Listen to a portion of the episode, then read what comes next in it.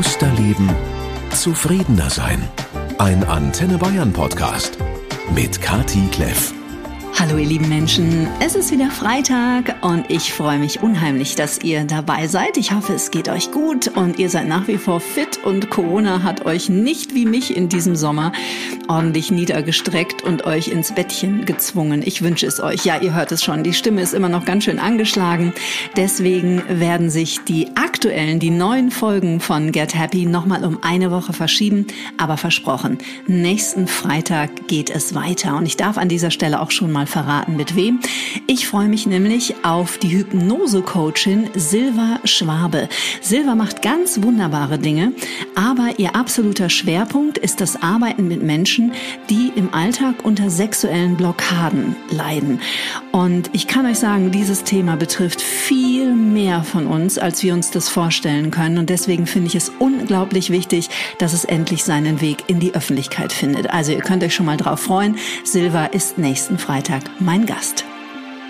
Heute nun gibt es noch einmal aufgrund meiner kleinen Sommererkrankung eine Wiederholung aus den letzten drei Jahren. Ich freue mich auf Dr. Alexander Kugelstadt. Das Gespräch mit ihm ist mir damals schon unglaublich lange nachgehangen, weil ich seine menschenfreundliche und herzenswarme Art einfach unglaublich schätze.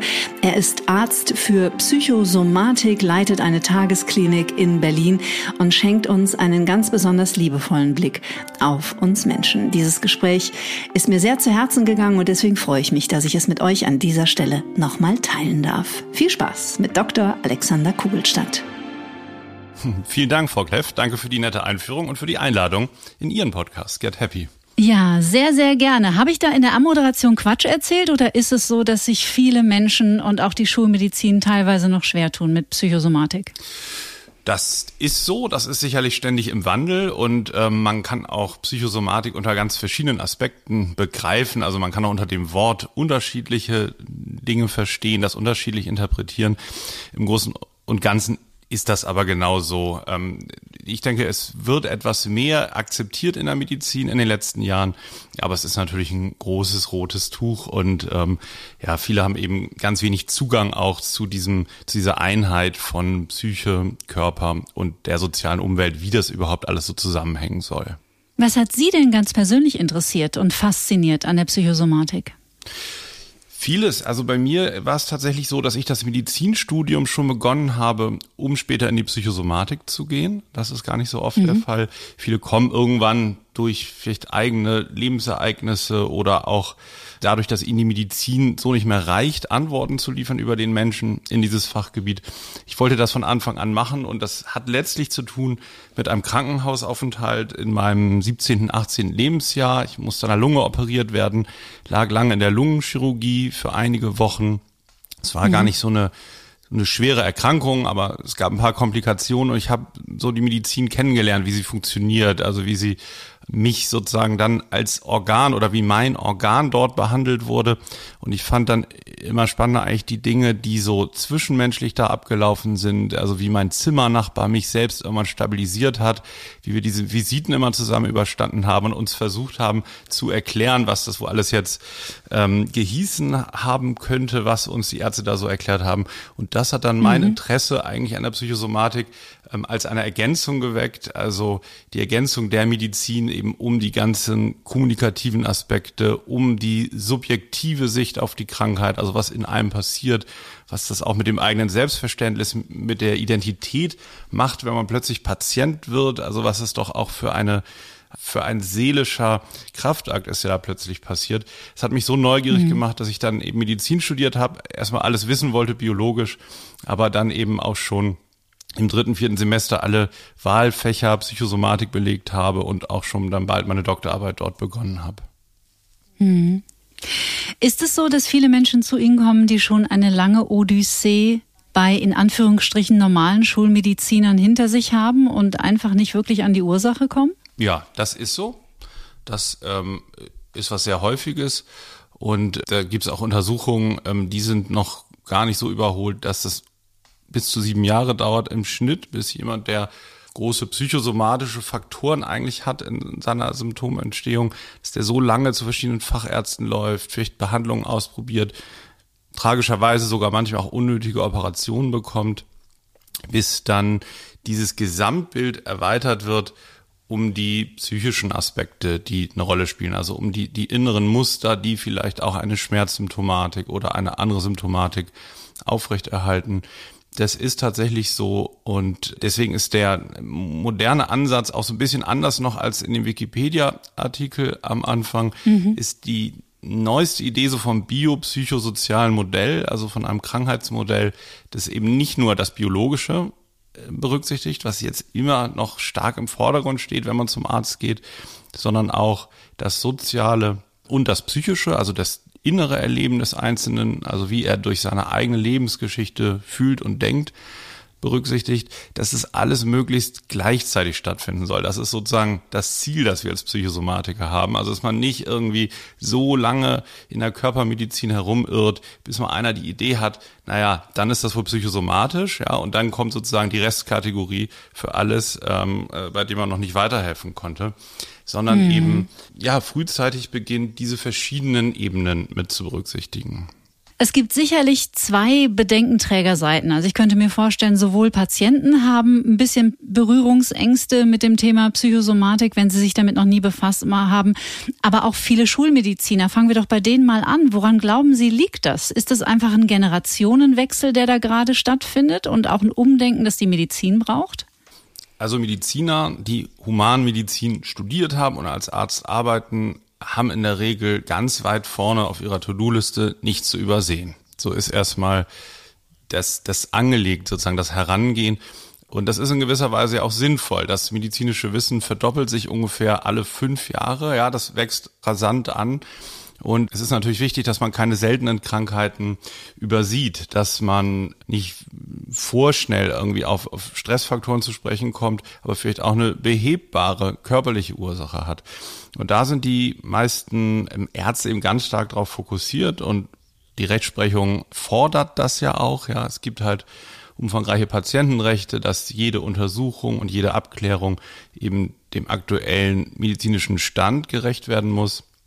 Und da ist vor allen Dingen eben auch der, der biomedizinische Stand der Forschung gemeint. Und deswegen ist das ein hoher, eine hohe Arbeitsbelastung, ein hoher Druck für die Ärztinnen mhm. und Ärzte. Mhm. Und dann bleibt das, was vielleicht subjektiver ist, was man nicht genau messen und feststellen kann, eher so auf der Strecke. Und wie reagieren Patienten? Also ich meine, wenn die zu Ihnen kommen, dann ist ja zumindest schon mal die Bereitschaft da, sich der Psychosomatik zu öffnen. Die werden ja nicht gezwungen, bei Ihnen aufzulaufen. Aber wie beobachten Sie da das, die Reaktionen der Menschen oder wie gehen die um damit? Also die werden tatsächlich nicht gezwungen, aber die werden manchmal natürlich überredet. Also ne, manchmal sagen die, mhm. okay, jetzt hat mein Hausarzt das schon fünfmal gesagt und meine Ehefrau schon achtmal und jetzt bin ich mal zu ihnen gekommen. Und die reagieren dann häufig ganz überrascht, weil ähm, was bei uns dann anders ist, ist, dass wir jede Menge Druck rausnehmen, die in diesem System drin ist. Wenn man jetzt dreimal die Woche schon zum, zum Hausarzt geht und ähm, der Ehefrau in den Ohren liegt, dann sind meistens alle stark angespannt und wollen irgendwie eine Lösung herbeiführen. Ja. Und wir wissen natürlich, weil das unser Beruf ist, dass wir da unbedingt den Druck rausnehmen müssen, weil diese Lösung ähm, häufig in was ganz anderem steckt. Also erstmal, um da ranzukommen in einer Entschleunigung, ja, zu einem Runterfahren und ähm, aus diesem Alarmmodus rauszukommen, das heißt, häufig wollen wir gar nicht so viel von unseren Patientinnen und Patienten ganz am Anfang. Und dann fühlen sie sich eigentlich ganz wohl und die können erstmal so erzählen und die werden häufig auch nicht korrigiert, was das Medizinische angeht. Ja, wenn bei denen der Magen eben im Unterbauch liegt, ja, oder die, die, die, die Lunge am Rücken und so weiter, ähm, dann nehmen wir das jetzt erstmal als Phänomen an und würden jetzt nicht sagen, ja, das kann nicht sein, der Magen sitzt da, so ist es ja doch häufig in der Schulmedizin, dass Patienten auch schnell unterbrochen werden, gibt es Untersuchungen zu, mhm. meist nach wenigen Sekunden und dann eben auch korrigiert werden in ihrer Symptomwahrnehmung. So von daher ist das häufig eigentlich ein ganz äh, positiver Beginn. Schön. Gibt es Klassiker? Also Sie haben das gerade in einem Nebensatz äh, schon äh, gesagt. Wir Menschen sind natürlich super individuelle Geschöpfe. Jeder Mensch hat eine andere Geschichte. Jeder Mensch trägt seine eigenen Päckchen. Äh, jeder Mensch nimmt auch die Dinge anders wahr. Auch das ist ja ein total wichtiger Punkt. Also Trotzdem gibt es so klassische psychosomatische Erkrankungen, an denen viele Menschen leiden, ohne es zu wissen. Ich weiß, Migräne wäre jetzt mal das Erste, was mir einfallen würde. Ja, also Migräne ist ein gutes Beispiel dafür, hm, dass es wahrscheinlich doch auch recht ausgeprägte körperliche Faktoren gibt. Also Migräne ist streng genommen, würden wir jetzt nicht so als psychosomatische Krankheit begreifen. Da gibt es sicher mhm, okay. psychosomatische Faktoren, die eine Migräne ähm, auslösen können oder die ein Auftreten wahrscheinlicher machen können. Bestimmte Reize, bestimmte Dinge, die man isst, äh, gibt es Auslöser oder auch in der Umwelt, also Stressreize und so. Aber die Erkrankung hat auch viele somatisch, genetische, vererbbare Aspekte und ähm, ist ein gutes Beispiel dafür, dass wir häufig nicht mit einer Disziplin weiterkommen. Also eine Migräne nur neurologisch zu behandeln, nur mit starken Schmerzmitteln oder mit Tabletten, die die Migräne verhindern, ist häufig nicht so gut, wie zusätzlich zu gucken, wie bin ich eigentlich in einer Balance aus Stressbelastung oder vielleicht auch Unterforderung. Ja, auch wenn man keine Aufgaben hat, kann das wiederum eine Stressbelastung sein für die Psyche. Also da genau zu gucken, wie bin ich eigentlich ausgelastet, was sind eigentlich Frühwarnzeichen, woran merke ich vielleicht, ähm, dass mich etwas überfordert, ja, wie gehe ich eigentlich ähm, mit Konflikten um, zwischenmenschlichen Konflikten, kann ich das lösen, bin ich da produktiv, kann ich meine Probleme in Worte fassen, das sind also Dinge, aber es ist kein Entweder-Oder so bei der Migräne. Es gibt andere Krankheiten, die sind ganz typisch psychosomatisch. Und das ist so etwas wie ähm, der Klassiker der Psychosomatik sind somatoforme Störungen. Das ist ein etwas kompliziertes mhm. Wort. Ähm, ist ziemlich verbreitet. So zehn Prozent der Menschen leiden in ihrem, im Laufe ihres Lebens einmal daran. Und das sind Erkrankungen, die sich präsentieren wie körperliche Erkrankungen, aber einen ganz großen psychischen Anteil haben. Häufig ist der so überwiegend groß, dass man am Körper eigentlich gar nichts Auffälliges findet, außer vielleicht kleine Funktionsänderungen. Also ich mache mal ein Beispiel. Brustschmerzen mhm. und Herzrasen, bei dem man vielleicht dann beim Arzt gesagt bekommt, okay, das Herz ist ein bisschen tachykard, also das schlägt ein bisschen schnell. 100 Schläge, während vielleicht 80 normal wären. Aber das EKG sieht gut aus und das Blutbild sieht gut aus, da äh, gibt es keine Besonderheiten. Aber derjenige erlebt ganz intensive Herzschmerzen, Herzstolpern. Das wäre äh, zum Beispiel bei äh, Unauffälligkeit des Herzens, ja, wenn das Herz an der Struktur eigentlich keine auffälligen äh, Auffälligkeiten hat, ein Beispiel für eine somatoforme Störung im Herz-Kreislauf-System. Und das heißt also somatoform. Soma heißt der Körper, also alles, was Materie ist an uns. Und somatoform, weil praktisch eine körperliche Erkrankung nachgeformt wird. Das passiert über Stresssystem, über das vegetative Nervensystem. Die Organe verändern ein Stück ihre Funktion, aber dann wird es vom Gehirn im Alarmmodus verarbeitet, was da passiert im Körper. Dann kommen Gedanken dazu, ja, das könnte ein Herzinfarkt sein.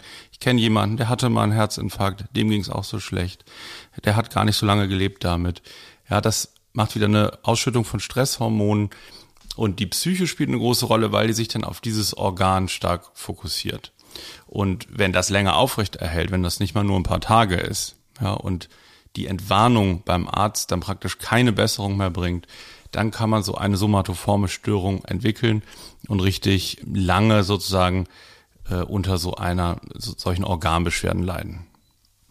Wäre das dann zum Beispiel so etwas, was der Volksmund eine Panikattacke nennt? Die Panikattacke, die ist verwandt, die ist noch ein bisschen anders, weil da die Panik im Vordergrund steht. Also wir gucken immer, wenn wir die Krankheitsbilder beschreiben, immer erstmal, was steht eigentlich im Vordergrund. Bei der Panikattacke beschreiben die, die Patienten auch so Herzbeschwerden, vielleicht Zittern, totale Unruhe, ähm, aber eben die Panik ganz stark. Und bei den somatoformen Störungen wird eben das Organsymptom in den Vordergrund gestellt die lassen sich alle, wenn wir mal ehrlich sind, gar nicht so richtig unterscheiden. Also wir versuchen da irgendwie Schubladen zu bilden. Aber was man sagen kann, da werden wir vielleicht ja nachher auch noch drüber sprechen, wie das eigentlich kommt, ne? dass der Körper manchmal mhm. stellvertretend reagiert. Das haben die nämlich alle gemeinsam. Wir haben eine Reaktion im Körper. Wir haben Reaktionen der Organe. Wir haben Veränderungen im Körper erleben. Häufig sind uns aber die, die weiteren Hintergründe dazu nicht bewusst. Also wir können jetzt nicht sagen, die Panik ist weil XY passiert ist. Oder das Herz ist wahrscheinlich krank, weil ähm, ich zu viel geraucht habe, so, ja, sondern wir, wir haben ganz häufig in der Psychosomatik Symptome, die sich zeigen, ohne dass verstehbar wird, warum eigentlich. Mhm. Dann ist es ja vielleicht ein ganz schöner Punkt, das zu erklären, warum der Körper sich da meldet. Ja, dann versuche ich es mal vielleicht kurz zu machen zum Einstieg. Also ganz, ganz häufig. Ach, lassen Sie sich Zeit, das ist ja das Schöne am Podcast. Das ist ja bei, bei Ihnen jetzt auch das Schöne, dass, ich, dass ich endlich mal Zeit habe. Genau, viele legen natürlich Wert so auch auf kurze Veröffentlichungen. Ich habe ja selber auch einen Podcast, finde ich immer, finde ich immer gut. Also das hat häufig diese somatoformen Störungen und ich, ich traue mich jetzt mal zu sagen, alle psychosomatischen Anteile, mhm. die haben wir ja so sozusagen auch bei vielen körperlichen Erkrankungen. Ja, man kann ja auch einen Bandscheibenvorfall haben und äh, durch die Verarbeitung in der Psyche noch viel mehr Schmerzen und noch viel mehr Arbeitsunfähigkeit und noch, sage ich mal, ähm, den Schmerz aufrechterhalten haben, eben durch seelische Faktoren. Das ist also kein Entweder-Oder. Was oft eine große Rolle spielt, sind Gefühle, die nicht zum Ausdruck gebracht werden können. Der Satz darf jetzt einfach mal so still im Raum stehen, weil das natürlich etwas ist, worüber wir hier sehr, sehr oft sprechen und auch Sie in Ihrem Podcast mit Ihrem Kollegen. Ja. Und etwas, das, ich weiß nicht, wie Sie das sehen, wir Menschen meiner Meinung nach in den letzten Jahrzehnten, wenn nicht Jahrhunderten, maßlos unterschätzt haben. Und ich finde so die Menschen, die immer noch glauben, ah, das ist Emotion, das ist alles was für Mädchen und was ist denn das hier alles Quatsch, das ist echt eine aussterbende Art, weil ich glaube, das hat uns Menschen in eine ganz blöde Situation gebracht gemacht. Dieses, dass wir nie gelernt haben, Emotionen ja. und Gefühle ähm, den Raum zu geben. Absolut, genau. So sehe ich es auch. Und meine Zunft, also die Ärzte, haben in den letzten 200 Jahren stark dazu beigetragen. Die haben tolle Fortschritte gemacht auf biologischer Ebene. Das ist total super. Und wir haben ja ständigen Fortschritt, aber es immer mehr in den Hintergrund gedrängt wurde dadurch oder was immer mehr aus dem Fokus geraten ist, das ist die Kraft der Emotionen. Ja, und man könnte jetzt an vielen Stellen anfangen. Wichtig, glaube ich, ist zu sehen, dass diese psychosomatischen Beschwerden ein Zeichen dafür sind, häufig, dass diese ganze Ebene gesellschaftlich und ganz stark eben in der Medizin ausgespart wird. Mhm. Und die Emotionen sind aber dann nicht weg. Die Gefühle, die Menschen in ihrem Leben aufgrund verschiedener Lebenssituationen oder Umstände oder Ereignisse erleben, die nicht ausgedrückt werden, die verstummen nicht, sondern die suchen sich einen Weg, die drücken sich irgendwie aus. Wir haben ja zwei große Möglichkeiten. Das eine, eine ist über Worte. Ja, Im Radio benutzen sie zum Beispiel viele äh, Worte. Das kann auch über, über Kunst sein, über Musik, über Singen, alle möglichen Dinge. Aber ein anderer großer Weg ist eben der Körperanteil der Gefühle. Mhm die drücken sich stark im Körper aus und das können wir ja jetzt auch mal, da können ja vielleicht mal die Hörerinnen und Hörer, die Ihren Podcast jetzt verfolgen, mal mit überlegen, also was wissen wir eigentlich heute noch über manche Gefühle? Wie fühlt sich, ich fange mal bei den Positiven an, Stolz zum Beispiel, ne? Mhm. ein Gefühl, was ja, ja gar nicht mehr oft Thema ist, ja, man ist ja in der Regel versucht auch bescheiden zu sein und, und so.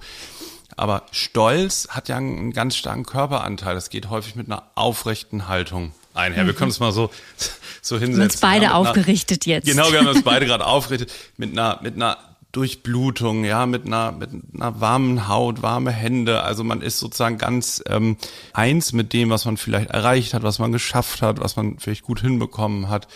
Und das ist natürlich dann ein Gedanke, Mensch, das habe ich toll gemacht und ähm, ja, da kann ich mich drüber freuen oder da kann ich zufrieden mit mir sein.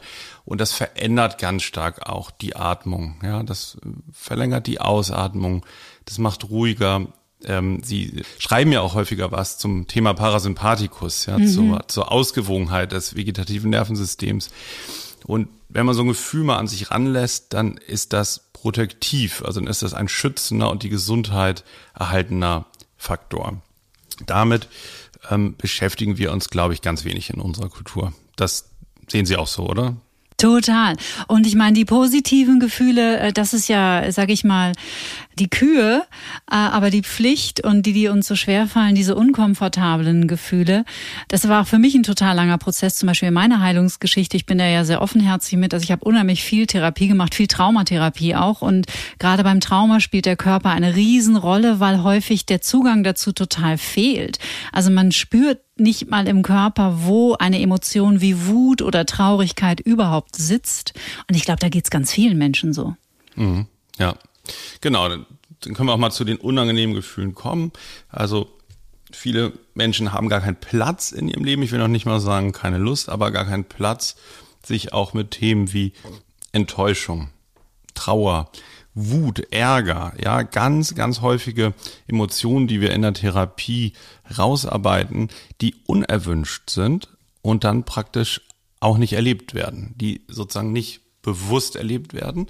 Aber, und das ist eben der Punkt, die Psyche hat Fähigkeiten, unerwünschte Gefühle abzuwehren. Ich sage jetzt mal das richtige Fachwort, ja, also ähm, aus dem Bewusstsein fernzuhalten. Mhm. Und das ist, hat häufig auch mit Erziehung zu tun. Ja, das hat damit zu tun, wie habe ich das, wie haben die frühen Bezugspersonen, wie sind die mit unangenehmer Emotionalität von mir als Kind umgegangen? Ja, wie habe ich gelernt, wie darf ich selbst damit umgehen und so. Und wenn man jetzt diese, diese Gefühle stark verleugnet oder abwehrt, dann ist der, ähm, der Twist sozusagen, dass sie im Körper trotzdem Ausdruck finden. Ja, wenn ich also äh, mir Ärger verbiete unbewusst, wenn es schon Reflex ist, dann habe ich aber trotzdem die Muskelverhärtung, die Magensäure, die vielleicht kommt, ähm, alles Dinge, die mit dem, kann man sich ganz archaisch vorstellen, sozusagen mit so einem Wutimpuls ähm, zu tun haben. Ja, das können auch Dinge sein wie, wie Veränderung der Verdauung, ja, ähm, vielleicht Kopfschmerzen, also Verspannung, Schlafstörungen äh, ganz häufig und eben Verstärkung von von Schmerzen, weil weil Schmerz hat ja häufig eine eine ja, masochistische Funktion. Also wenn ich schon nicht, wenn ich mir nicht zugestehe, auf andere ärgerlich oder wütend sein zu dürfen, ja, irgendwo geht die Wut dann hin. Und ähm, häufig richten Menschen, die dann, ohne dass sie es wollen, irgendwie gegen sich selber und leiden an ihren eigenen Körperbeschwerden. Hm. Wie würden Sie als Wissenschaftler, das ist ja ein total kryptischer Prozess irgendwie, wenn man das so in Worte fassen will und Menschen ja. erklären will. Aber wie würden Sie ganz persönlich jetzt jemandem erklären, warum es so wichtig ist, diese Emotionen durch uns hindurchfließen zu lassen? Ist es wie festgehaltene Energie im Körper oder sind es Blockaden? Wie würden Sie das beschreiben? Mhm. Ja, das ist wirklich, also das finde ich erstmal ein spannendes Thema, weil Sie haben völlig recht ich habe dieses Buch geschrieben, ne, dann ist das wohl psychosomatisch, wo es viel um diese Gefühle geht. Mhm. Und ähm, jede Seite davon ist natürlich streitbar oder angreifbar, ne? weil, weil wir können eben in der Medizin nicht wie mit anderen Themen so gute Studien machen und eine genaue Evidenz, weil diese Gefühle ja so wenig greifbar sind. Ja, sie sind ja auch ein bisschen ein bisher nicht ganz ähm, enträtseltes Geheimnis. So, mhm. Und ähm, wie würde ich die jetzt beschreiben als, als Mediziner oder als Arzt für Psychosomatik? Also. Oder warum es so wichtig ist, sie zu fühlen oder sie zuzulassen oder zu integrieren. Ja, also das, das würde ich so beantworten, dass ähm, wir kommen ja mit Grundemotionen auf die Welt und die haben das Ziel der Orientierung in der Welt. Ja, wir haben den Ekel, weil wir keine verdorbenen Lebensmittel zu uns nehmen sollen, weil das schlecht für uns ist. Ja, wir haben die Freude, weil wenn uns was gefällt, wenn jemand positiv auf uns zugeht, fühlen wir uns dem hingezogen. Ja, und das ist so ein Stück weit, ist auch schon wieder umstritten der Begriff, aber es ist wie so ein Kompass erstmal, ähm, mhm. nach dem wir uns richten können. Und dann kommt eben der Spracherwerb dazu. Und wir lernen sozusagen, weil die Kultur, das ist ja auch notwendig, ist ja auch völlig richtig, wir, wir lernen sozusagen durch unsere engste Umwelt, dass wir manchmal ähm, nicht immer danach gehen können. Ja, wir können nicht zu allem hingehen, was uns Freude macht. Wir können nicht alles vermeiden, was uns eher abstößt, was uns ähm, vielleicht äh, langweilt ähm, oder so. Ja, aber prinzipiell haben wir ja den Tendenz, alles zu vermeiden, was Unlust macht und alles zu tun, was dem Lustgewinn dient. Und ähm, wir müssen aber lernen, um in der Kultur bestehen zu können, dem nicht immer nachzugeben. Und da ist eben ganz wichtig, ein Gleichgewicht zu finden so mit den Gefühlen umzugehen, dass wir, dass wir uns unserer Gefühle gewahr bleiben, also dass wir schon noch wahrnehmen, was uns nicht gut tut, was uns gut tut und dann aber ein Gleichgewicht finden, äh, uns auch mal zu überwinden und dem auch mal nachzugeben. Ja, und mhm. jetzt ist aber in der Leistungsgesellschaft natürlich so, dass häufig die Gefühle stark abgeschnitten werden und die Leistung einseitig positiv konnotiert wird. Und dann weiß ich gar nicht, wie sie das, ob ich das so sagen würde, dass das aber fließen muss oder so. Problematisch wird es dann, wenn wir ein Gefühl zu einseitig beschneiden. Also wenn wir das ähm, zu stark von uns weghalten wollen. Ja, wenn mhm. wir also Traurigkeit nicht erleben wollen, dann wird sie uns irgendwann zum Verhängnis. Und dafür ist halt auch wichtig, immer zu sehen, ähm, dass nicht jede Emotion, die wir heute erleben, auch heute entstanden ist, sondern häufig das wissen Sie ja als ähm, jetzt glaube ich angehende oder fertige Traumatherapeutin. Angehende. Auch. An, angehende, okay. angehende Traumatherapeutin ja auch, dass ähm, Gefühle oft in der Vergangenheit entstanden sind und sich als ein, ein Leitgefühl verfestigt haben und immer wieder ausgelöst wird in bestimmten Situationen. Und ähm, da würde ich sagen, das ist total wichtig, wenn man ein, ein Problem hat, vielleicht mit psychosomatischen Beschwerden oder ein Problem hat, Gefühle zu erleben, sich darum zu kümmern, weil es helfen kann, wieder in einen Einklang zu kommen. Hm. Vielleicht ein aktuelles Beispiel aus meinem Bekanntenkreis äh, geschehen vor zwei Wochen, weil da, ich finde, da steckt so unheimlich viel drin, wo einem dann erstmal bewusst werden darf, aus welchen Situationen, vor allem wenn die sich dann in der Kindheit wiederholen, so unterdrückte Gefühle äh, entstehen können. Wir waren eingeladen auf einem Fest und da waren auch viele Kinder und scheinbar hatte sich ein Mädchen am, am Morgen, steht am Beginn der Pubertät, also sowieso schon mal ein schwieriges Alter, und die muss sich über irgendetwas wahnsinnig geärgert haben, muss sehr wütend gewesen sein, auch ein bisschen frustriert und ein bisschen verzweifelt und ist auch so ein bisschen übers Ziel hinausgeschossen. Und das Konsequenz hatte das, dass sie nicht mit auf dieses Fest durfte. Also sie wurde ausgeschlossen von der Gemeinschaft, durfte auch nicht die, die Zeit mit ihrer besten Freundin verbringen. Das ist jetzt schon meine Interpretation. Ne? Also Fakt war, sie war wütend und war ausgeflippt und durfte deswegen nicht auf das Fest, auf das sie sich aber wahnsinnig gefreut hatte. Und wenn ich dann so an meine Kindheit zurückdenke und natürlich auch mit dem Wissen, das ich mir jetzt äh, angelernt habe in den ganzen letzten Jahren und durch eigene Erfahrung, denke ich, ah, interessant. Also da ist ein Kind und es ist wütend und es kann sich noch nicht selbst regulieren und die Strafe folgt auf den Fuß, Ausschluss aus der Gemeinschaft und alleine sein und ein bisschen Liebesentzug spielt ja auch mit. Und ich glaube, wenn sich sowas wiederholt, gerade in frühen Prägungsjahren 0 bis 3 oder auch 0 bis 6, da wird sich ein Kind dann dreimal überlegen, ob es nochmal wütend ist oder ob es dieses Gefühl dann nicht irgendwann, ja, in so eine Kiste packt und im Unterbewusstsein versenkt. Ja, das ist ein sehr gutes Beispiel. Also einfach, das ist ganz häufig was, was, was wir auch bei Patientinnen und Patienten sehen, die jetzt längst erwachsen sind, eine Arbeit haben, eine Chefin oder einen Chef haben und zum Beispiel sagen, na, die, die hat das und das kritisiert und da war ich sozusagen, da ging gar nichts mehr. Ich konnte dann nicht mehr zur Arbeit gehen, ich habe mich krank schreiben lassen und, und so. Und wenn man dann erstmal ähm, wertfrei schaut und, und die Patienten erzählen dann gerne auch von ihrer Biografie oder es kommen so Erinnerungen hoch, die erstmal nicht so viel Sinn machen, aber häufig ist das dann ein Thema, was sich durchzieht, zum Beispiel so stark kritisiert zu werden, dass ein Kind das alleine gar nicht mit umgehen kann oder beschämt zu werden vor anderen, Beschämung. Ja, und wenn dann später im Leben etwas passiert, ähm, ist es häufig so, dass man das auf diese eine Situation bezieht und das ganze andere, weil das früher gerade in der im Heranwachsen ist eben Thema äh, Pubertät so als Stichwort genannt da ist es häufig so, dass ähm, so heftige, überflutende Gefühle eben noch nicht so gut verarbeiten können und integriert werden können in die eigene Persönlichkeit. Ja, und dann wird es eher abgekapselt und dann bleibt da eine Empfindlichkeit, eine Vulnerabilität, die später in ähnlichen Situationen dann ausbrechen kann. Mhm. Und ähm, genau, das ist was, was, also ich habe auch Kinder, ähm, ich mache das auch nicht alles richtig, ähm, aber ähm, das, das ist etwas, glaube ich, was wichtig ist, was wir uns immer wieder ähm, wachrufen können, auch sowohl mit Kindern wie auch mit Erwachsenen. Also jeder Kontakt oder jede Kommunikation, jedes Beziehungsgeschehen hinterlässt Spuren bei den Einzelnen und ganz klar auch biologische Spuren, die sich wiederum in der Körpergesundheit ausdrücken. Und man ist gut beraten, ganz sorgsam mit diesen Themen umzugehen. Hm, schön, ja, guter Hinweis. Es wird ja häufig so ein Bogen geschlagen zwischen so Sprichwörtern, die wir kennen, und körperlichen Beschwerden. Sag ich mal, das ist mir echt auf den Magen geschlagen. Oder äh, wenn jemand, weiß ich nicht, Schulternackenprobleme hat oder vielleicht sogar einen Bandscheibenvorfall in der Halswirbelsäule. Ja, mir sitzt einfach seit vielen Jahren was im Nacken. Arbeiten Sie mit Ihren Patienten auch mit solchen Bildern? Mm.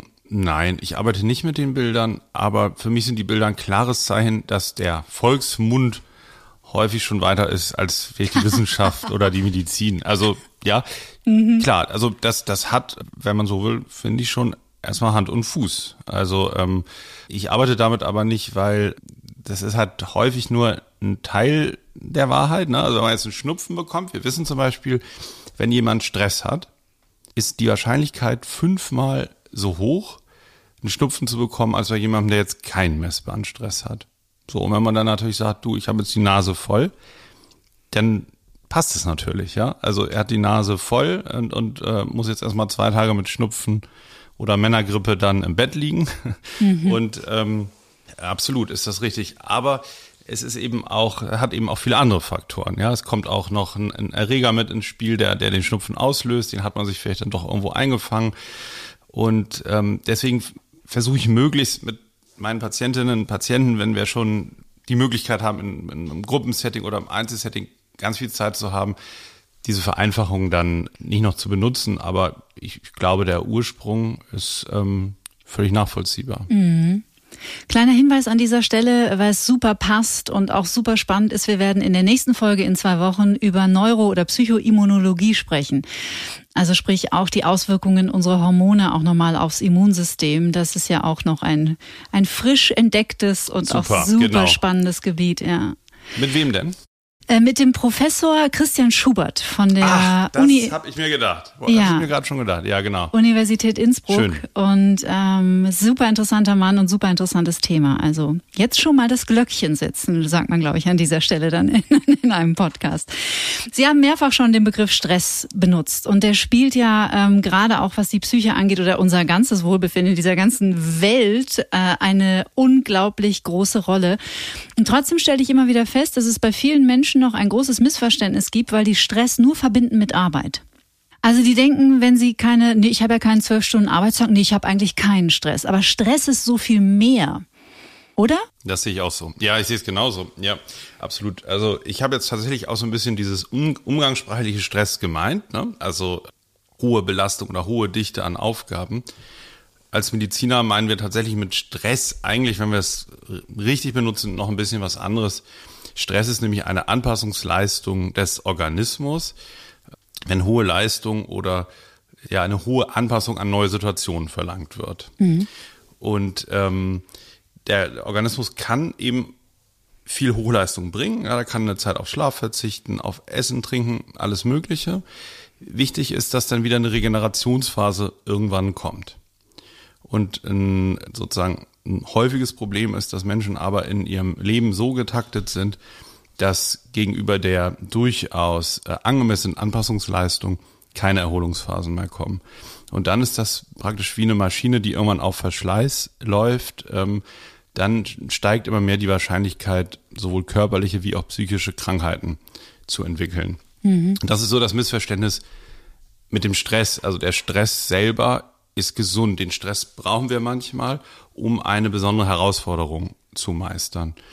Problematisch ist es eben dann, wenn, wenn wir ständig so auf der, äh, über der Kante sind, sage ich mal tatsächlich nicht nur auf der Kante, sondern über der Kante, dass die Erholungsphasen fehlen. Hm. Jetzt habe ich ja endlich einen Fachmann hier sitzen, nachdem ich immer fachsimpel mit meinem gefährlichen Halbwissen über Sympathikus und Parasympathikus. Aber das sind ja die beiden entscheidenden Bereiche, in denen dann auch dementsprechend die Hormone für die jeweilige Lebenssituation ausgeschüttet werden.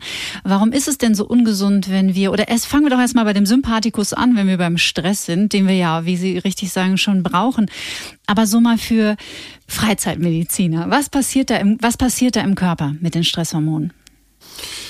Sagen wir mal so, ähm, wenn ich jetzt mich gleich nach unserem Gespräch entspannt aufs Sofa äh, lege und mich eigentlich ausruhen will, dann höre ich an der Wohnungstür ein Geräusch, als wenn die aufgebrochen wird. Sagen wir mal so dieses Einbrecherphänomen. Ne? Mhm. Das ist ja etwas, höchsten Stress, den sich die meisten von uns vorstellen können. Ja, jemand bricht sozusagen in, in, in ein ähm, geschütztes Feld ein. Und das kann ja durchaus auch was anderes sein, aber ich interpretiere das so. Dann geht tatsächlich in meinem Körper eine Kaskade von, von Dingen los, um mich entweder fluchtbereit zu machen, kampfbereit oder, oder in die, in die Schockstarre bringen können, dass ich sozusagen wie eingefroren bin, um, um eine Situation zu überstehen. Und das sind halt archaisch angelegte Mechanismen. Ja. Die Idee war ja irgendwann auch mal vor gefährlichen Tieren und anderen gefährlichen Situationen flüchten zu können oder kämpfen zu können. Und dann schüttet die, die Hirnanhangsdrüse Botenstoffe aus, die zur Nebenniere in Windeseile flitzen und die schütten dort Stresshormone wie Cortisol, Adrenalin, Noradrenalin aus. Die verbreiten sich mit der Blutbahn ganz schnell im Körper und tun verschiedene Dinge. Also fördern die Durchblutung, vor allen Dingen der Muskeln, dass wir schneller laufen können. Die stellen sozusagen die Verdauungsfunktion ein ähm, oder führen dazu im Extremfall, dass wir sofort auf Toilette müssen, den Darm entleeren, damit wir dann schneller flüchten können. Die bringen sofort ähm, Schweiß auf die ähm, Hautoberfläche, damit wir die Wärme, die im Kampf oder in der Flucht entsteht, besser abgeben können. Also alles mögliche Aktivierung, Flucht oder Kampf. Und ähm, das sympathische Nervensystem ist zusätzlich noch, um, um das alles noch schneller machen zu können, Nervengeflecht, was auch direkt Organe anspricht, damit man sozusagen diese Sekunde oder die zwei Sekunden, die das mit den Hormonen braucht, schon mal übergeht, ja, dass man sozusagen jemand verstanden hat, dass gerade ein Geräusch war, was mir aus irgendeinem Grund Angst macht, was sich das anhört, als wenn die Tür aufgebrochen wird. Noch bevor ich das denken kann, springe ich vielleicht auf, das Herz fängt an zu pochen, das geht über sozusagen so ein, so ein Kabelnetz, was, was vom Gehirn direkt an die wichtigen Organe zieht, also Lunge, Herz. Und ähm, das ist natürlich sozusagen in dem Moment auch eine, eine nützliche Reaktion. Aber wenn man sich jetzt vorstellt, man ist durch bestimmte Denkmuster oder durch bestimmte emotionale Muster ständig in so einer Anspannung, ja, weil man vielleicht in einer ganz äh, schrecklichen Situation arbeitet, die zumindest nicht zu einem passt, so. Dann ist der Körper eben ständig auch in, in so einer Situation und das können wir uns ja alle vorstellen, das ist extrem unangenehm, aber es gibt tatsächlich Menschen, die das lange äh, aushalten, bis sie irgendwann krank werden, wo die Krankheit dann eher eine Befreiung ist. Mhm. Ja klar, weil wenn das eigentlich auf eine Fluchtreaktion angelegt ist von unserer Biologie und dann kommt es nicht mal nachts zu einem erholsamen Schlaf. Zumindest stehen diese Menschen am nächsten Morgen auf und fühlen sich immer noch total gerädert, weil einfach, wie Sie sagen, die Balance fehlt, beziehungsweise die Pflege und Liebe des Parasympathikus, wenn Sie uns den bitte noch vorstellen möchten. ja, der Parasympathikus, das ist der, der Teil, der Schenkel des Nervensystems, der für Erholung steht und ähm, der eigentlich sozusagen für die gesündesten Organfunktionen steht und diese auslöst. Also ähm, ganz einfaches Beispiel, wenn wir gestresst sind und ähm, irgendwie so eine Stressreaktion haben, geht die Atmung ja schneller. Haben die meisten bestimmt schon mal gemerkt. Man atmet irgendwie oberflächlicher, man atmet schneller und vor allen Dingen oben in den Brustkorb, weniger in den Bauch. Soldaten, die haben ja so einen Riemen hier, ne? Man gibt ja auch den Sprichwort, wir hatten vorhin über diese, mhm. diese Sprichwörter gesprochen, ne? Reiß dich am Riemen, sagt man. Ne? Also der Riemen wird stramm gezogen und man kann oben nur noch oberflächlich atmen. Das ist zum Beispiel eine Haltung und, und, und eine, ein, ein Funktionszustand des Körpers, um das mal technisch auszudrücken, bei dem wir wenig in die, ins Fühlen reingehen können. Ja, das ist, in Stresssituationen wollen wir natürlich viele Details dann nicht mehr spüren. Wir haben nur noch den, den Stress, also Flucht oder Kampf und alles andere ist erstmal nebensächlich. Und dafür steht diese flache Atmung, dieses abgeschnürte am Bauch. Die gesündeste, entspannteste Atmung zum Beispiel ist eigentlich die langsame Atmung und die Bauchatmung. Mhm. Wir können diese Verbindung sozusagen nutzen, bewusst in ein ruhigeres Körpererleben zu kommen wir müssen nicht nur die Auswirkungen der Psyche hinnehmen auf die Atmung, sondern wir können über die Atmung auch den Körper und die Psyche beruhigen. Und ähm, da erzähle ich Ihnen ja jetzt nichts Neues. Also das promoten Sie ja auch sehr, zwischendurch mal einmal durchzuatmen mhm. und vor allen Dingen mal wieder auszuatmen. Und das kann man machen. Auch dieses ganz ähm, normale Seufzen, so dieses ja, was manchmal das Umfeld irgendwie so ein bisschen aufregt, aber das ist ein Reiz für den Parasympathikus und man wird ein Stück ruhiger in dem Moment, ja. Und man kann auch fünfmal atmen und auf eine längere Ausatmung achten. Also, dass man vier Sekunden einatmen und sieben Sekunden ausatmet. Wenn sie dieses Ungleichgewicht ein bisschen verschiebt zugunsten einer längeren Ausatmung, dann aktivieren wir den beruhigenden Parasympathikus-Schenkel und werden schnell merken, dass der Pulsschlag, also der Herzschlag ein bisschen ruhiger wird und dass der Körper in einen Entspannungszustand kommt. Das ist total schön, weil ich werde nächstes Jahr eine Folge machen zum Thema Singen weil eine bekannte Sängerin hier von mir aus München mit einem Professor, auch von einer Universität, ich weiß es gerade, ich irgendwo in Berlin, die machen gerade ein Experiment mit einem Chor mit 80 Chormitgliedern und untersuchen, was der Gesang mit unserem Körper macht. Ja. Und das finde ich auch super spannend, gerade bei diesem Seufzgeräusch, was sie beim ja, Ausatmen ja, genau. gemacht haben. Also die Stimmbänder, dass die da auch so eine Rolle spielen, ist einfach so faszinierend, doch der Körper, oder? Ist doch irre. Mhm. Ja, total, absolut. Ja. Also ähm, deswegen sprechen wir ja darüber und ich glaube, das ist, ist gut. Also ich habe jetzt übrigens auch gesehen, Ihr Podcast taucht auch auf, wenn man meinen Podcast bei, bei iTunes anguckt. Und es gibt ja so ein ganzes Netzwerk, finde ich, inzwischen mhm. so an Menschen, die aus verschiedenen Perspektiven irgendwie auf diese ganzen Themen, diese ganze Beziehung, Körper, Psyche, die Verbindung gucken. Und ähm, ich glaube, es ist super sinnvoll und ja, die Menschen freuen sich drüber und es interessiert doch sehr, sehr ja. viele. Ne? Mhm. Ja, also auch äh, gebe ich Ihnen total recht und ich beobachte das auch, dass sich da gerade ganz viel tut. Also ich habe das Gefühl, dass sich Menschen sehr wohl auch jetzt gerade dafür öffnen, zumindest mal in Baby Steps. Das ist halt auch ein ein längerer ähm, Prozess, auch ja dafür bereit zu sein, sage ich jetzt mal. Und was mir auch gut äh, gefällt, dass momentan noch so eine Gegenbewegung stattfindet, weg von dieser toxischen Positivität. Also das, ja, was ja, wir so vor ja. zehn Jahren noch hatten, dieses, äh, ja, du musst dir nur dein Leben schön denken und äh, wenn es nicht funktioniert, dann scheint ja mit dir irgendwas nicht in Ordnung zu sein. Und das äh, gerät gerade so ein bisschen ähm, wieder raus aus der Schusslinie und das finde ich auch sehr erfreulich, muss ich echt sagen. Mhm. Ja, das finde ich auch noch einen wichtigen Punkt. Es geht tatsächlich nicht darum, nur alles Negative von sich fernzuhalten. Ja. Das, das war ja so eine Bewegung, ne, die wir in letzter Zeit auch gesehen haben, irgendwie so einfach positive Glaubenssätze aufbaut. Damit ist es leider oft nicht getan, sondern es geht auch darum, die verschiedenen Facetten, die es so gibt an Freud und Leid, an sich ranzulassen und einen eigenen individuellen Umgang damit zu finden. Mhm. Und dann wird man auch merken, wie sich auch der Körper, wenn man denn körperlich leidet oder unter Körperbeschwerden leidet, wie sich das verändert. Aber das zu überdecken mit was anderem hält meistens nicht lange. Mhm. Das ist auch so ein Spagat, weil ähm, wir hatten ja vorhin drüber gesprochen, wie reagieren Patientinnen und Patienten. Mhm. ist ganz schwierig. Für mich jetzt auch als Mediziner, mein Thema ist ja, es ist schon wichtig natürlich, organisch zu gucken und die normale Diagnostik zu machen. Und ja, wenn man jetzt keine böse Erkrankung findet, ist es ja wichtig, wieder auf die ganz normalen Aussagen des Körpers zu hören. Ja, also wieder eine Verbindung zu sich selbst aufzubauen. Ja, wir sind jetzt zwar mit Zoom und Skype mit der ganzen Welt verbunden, aber viele haben zu sich selbst, zum eigenen Körper und zu den eigenen Körperreaktionen keine Verbindung mehr. Und das kann auch jetzt, ja, wie mit diesen Volksmundsprichwörtern sein. Es kann aber auch anders funktionieren und da gibt es viele Wege.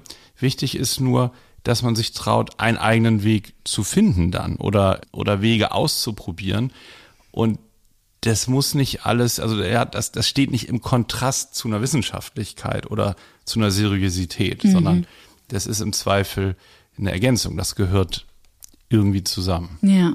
Ja, wir sind halt Körper, Geist und Seele. Genau. Und viele klammern immer einen Bereich aus und Richtig. ja. Ja. Genau. Mich würde, ich weiß nicht, ob Sie sich da auf eine Spekulation hinreißen lassen wollen, aber ich fände es super spannend, noch einmal darüber ganz kurz mit Ihnen zu sprechen. Ich habe mal gehört, dass die Schulmedizin nicht wirklich eine Antwort hat auf die Frage, woher eigentlich Autoimmunerkrankungen kommen. Und die Zahl der, der Menschen, die an Autoimmunerkrankungen leiden, nimmt zumindest in meinem Empfinden immer mehr zu. Haben Sie da aus der Sicht der Psychosomatik und als Mediziner eine eigene Theorie dazu oder haben Sie sich da noch nie mhm. Gedanken drüber gemacht? Och, Gedanken viele, aber äh, ich arbeite vornehmlich als Arzt und Psychotherapeut, also mhm. mit meinen Patienten an den individuellen Fällen.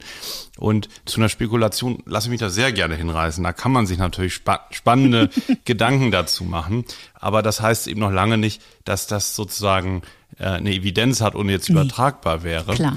Aber was wir bei den, also ich, ich, ich ähm, sag's einfach mal, was man sich natürlich überlegen kann, ist ja, dass ja bei Immunkrankheiten körpereigene Strukturen angegriffen werden.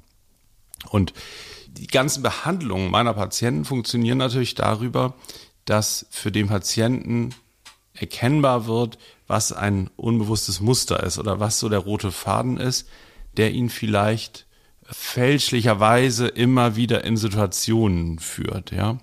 Und ähm, Autodestruktivität, also sich selbst zu schaden, ist ein ganz häufiges Muster. Das kann über Selbstverletzung sein, indem man sich ritzt, an der Haut verletzt, zum Beispiel mit einer Rasierklinge. Das kann über eine Depression sein. Eine Depression, wenn die voll ausgeprägt ist, ist ja was sehr selbstaggressives. Mhm. Ja, ich bleib im Bett, ich mache meine Post gar nicht mehr auf. Also ja, Rechnungen werden gar nicht mehr bezahlt ich, ich hole mir gar nichts mehr zu essen. Also das ist ja, ähm, wie man damit sich umgeht, ja, das ist ähm, hochaggressiv, äh, wenn man es so mal sehen möchte, von der Perspektive. Und so kann man sich natürlich auch überlegen, dass natürlich äh, auch äh, Autoimmunprozesse, wo körpereigene Strukturen vom eigenen Immunsystem angegriffen werden, was eigentlich schützen soll, auch in diese Reihe passen. Aber da habe ich selbstverständlich jetzt äh, keine Beweise für. Aber zumindest mal die Idee ja. mal zuzulassen, das kann was Wichtiges sein. Also ne, einfach mal das mit zu überlegen. Ja, es gibt Patienten, die sagen, ach, es passt für mich nicht oder es spielt gar nicht so eine Rolle. Mag, mag sein. Es mag aber auch andere Fälle geben, ja, wo das in eine Reihe von anderen, äh, sagen wir mal, abgedeckelten oder verdrängten Aggressionen hineinpassen würde. Ja. Also spekulieren, finde ich, darf man da absolut. Spannend, ja. Ja, weil dieser Körper ist so genial und ich denke dann so, ein Teil des Körpers lehnt einen anderen Teil ab oder bekämpft ihn. Mhm. Und so neurobiologisch ja. ergibt es für mich irgendwie keinen Sinn. Und wenn ich dann in die Traumatherapie gehe, wo wir viel mit Anteilen arbeiten, also zu verstehen, dass wir einfach so aus diesen Dutzenden Fragmenten bestehen und dann schlage ich den Bogen und denke, ah, interessant, ein Teil des Körpers lehnt einen anderen ab. Also wo könnte vielleicht Unstimmigkeit ja. innerhalb des Systems sein? Das ah, ist schon hochspannend. Ich bin gespannt, wie das in den nächsten Jahren sich weiterentwickelt. Also da gibt's ja echt noch viel ja, genau. zu entdecken. Mhm. Ja, genau, und das sorgt ähm, natürlich für Missverständnisse, ne? weil, weil ähm, die, die offizielle Datenlage ist, dass man bei vielen Autoimmunkrankheiten nicht weiß, woher sie kommen. Mhm. Ja? Und jetzt hat die psychodynamische Psychotherapie, die Psychosomatik oder Psychoanalyse da auch keine endgültigen Antworten. Ja, aber ähm, es, es kann manchmal schon Sinn machen, diese Facetten mitzudenken. Also wir wissen ja auch zum Beispiel beim, beim Myokardinfarkt, also Herzinfarkte, treten auch häufig auf in Stresssituationen. Stress ist allgemein, also die Ausschüttung vieler Stresshormone, also viel Anpassungsleistung immer des Organismus, ist genauso ein hoher ähm, Risikofaktor wie zum Beispiel das Rauchen für Herz-Kreislauf-Erkrankungen. Ne? Also das nimmt sich gar nichts. Das eine über die Biologie, über die Zellschädigung durchs Inhalieren und das andere über die, die Psyche, die ja dem Körper sagt, du musst dich jetzt hier anpassen, du musst Leistung bringen, ja, das ist eine ungewohnte Situation. Daraufhin werden ja erst die Stresshormone ausgeschüttet. Also das hängt miteinander zusammen. Und bei den Herzinfarktpatienten, die wir häufig sehen in der Psychosomatik, kann man dann eben sehr wohl überlegen, wie bist du mit dir umgegangen, mhm. ja? Also da ist auch dieser destruktive Aspekt drin. Und ich finde die, die Überlegung bei den Autoimmunkrankheiten, ähm, absolut spannend. Wichtig ist eben nicht jemandem zu sagen, der eine Autoimmunkrankheit hat, ja, ja, du lehnst jetzt einen Teil äh, von deinem Körper ab. Ne? Ja. Also das ist eben dieser, dieser, dieser schmale Grad. Ähm, es geht ja darum, dass derjenige für sich einen Entwurf, ein, ein Krankheitsmodell findet, das für ihn passt und in die Lage versetzt wird, selber dann auch was Gutes für sich zu tun. Mhm. Ja, super schön, dass Sie das nochmal gesagt haben. Das haben wir, glaube ich, mit Curse habe ich da, glaube ich, auch lange drüber gesprochen. Im Grunde genommen immer, wenn das Gegenüber, egal ob das jetzt, finde ich, ein Mediziner ist oder ein Psychotherapeut oder ein Coach oder wer auch immer, in dem Moment, wo man ein Heilversprechen bekommt und jemanden gegenüber sitzen hat, der sagt, so ist es und ich weiß, was du brauchst und ich weiß, wie es ist für dich, eigentlich sofort auf Wiedersehen sagen und freundlich die Tür hinter sich schließen und nicht wiederkommen. Genau, da, da dürfen schon mal alle Alarmglocken angehen, ja, weil ja. Das, das ist häufig eine Wiederholung. Für viele fühlt sich das erstmal gut an, weil das ist eine Wiederholung häufig von früheren ungünstigen Beziehungsarrangements, äh, wo ein anderer sagt, das und das ist vielleicht gut für dich, ja, so musst du das machen.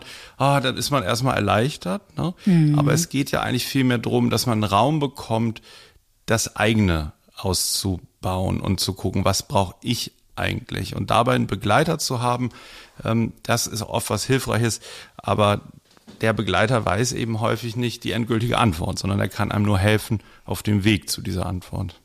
So ist es. Dr. Alexander Kugelstadt. Super spannend. Also ich könnte hier mit Ihnen noch stundenlang philosophieren. Ich habe zum Schluss eine sehr überraschende Frage für Sie, weil ich liebe Ihren Jingle. Haben Sie den selber gesungen? Nein, den haben wir nicht selber gesungen. nee, nee, aber freut mich erstmal, dass Sie ihn lieben. Der spaltet so ein bisschen unsere Zuhörerschaft. Wirklich? Also ja, ja, also es, es gab am Anfang, wir haben den ja jetzt seit Jahren durchgezogen, den Jingle, aber es gab da doch richtig Verärgerung, sogar auch mal bei meinem Podcast-Partner Jan Dreher, der mochte ihn am Anfang auch nicht. Okay. Aber jetzt sind doch die meisten ganz begeistert. Mit einer Ukulele eingesungen, nee, von einem Künstler, der das für uns gemacht hat. Total ja. nett. Ja, aber ich finde, es gibt ähm, einem Thema, das ja natürlich auch eine große Ernsthaftigkeit erfordert und braucht und auch bekommen soll, aber trotzdem eine, eine leichte Note. Und ich könnte mir vorstellen, dass es für die Menschen, die sich mit Psychologie jetzt noch nicht so tief beschäftigt haben, eher ein Türöffner ist. Hm, ja, hoffe ich auch. Das, das war die Idee. Also freut mich, dass es so ankommt. Wer diesen Jingle noch nicht kennt, der hat jetzt hoffentlich noch mehr Lust reinzuhören in Ihren Psychcast. Den verlinken wir in den Show Notes. Und ich würde gerne auch mit Ihnen am Schluss etwas machen, das ich mit allen meinen Gästen mache. Ich beginne einen Satz und würde Sie bitten, diesen Satz zu vervollständigen. Okay, ich freue mich sehr. Ja. Dr. Alexander Kugelstadt, das erste, was ich morgens nach dem Aufstehen tue, ist Kaffee trinken. Es hat witzigerweise noch nie einer gesagt und ich trinke auch als erstes morgens ja. einen Kaffee. Aller, wirklich, davor fange ich gar nicht an, über irgendwas anderes nachzudenken. Ich brauche einen Kaffee. Am liebsten ans Bett gebracht, sonst torkel ich selber zur Kaffeemaschine. Haben wir schon die erste Gemeinsamkeit. Sehr sympathisch. Am besten entspanne ich mich, wenn ich gar nichts mache. Wirklich gar nichts. Ähm, das kann ich. Ich langweile mich auch nie. Ähm, ich finde es super, Zeit zu verplempern. Also wenn ich wirklich sage, es ist noch eine Stunde bis zu unserem Interview und so, ich mache jetzt einfach so richtig schön gar nichts und merke, wie die Zeit so vergeht und aus, aus Sicht von vielen Menschen verplempert wird. Das finde ich richtig gut. Meinem inneren Schweinehund begegne ich, indem ich bald wirklich anfange, etwas mehr Sport zu machen. Ich komme immer noch an meine Grenzen, wenn ich wenn meine Kinder ähm, so viele Forderungen stellen und wenn ich mich hinreißen lasse, diese, diesen Forderungen nachzukommen, dann umso mehr neue Forderungen kommen. Wie alt sind die Kinder? Ähm, sieben und neun. Okay. Ja, ja. Also. Bevor ich schlafen gehe.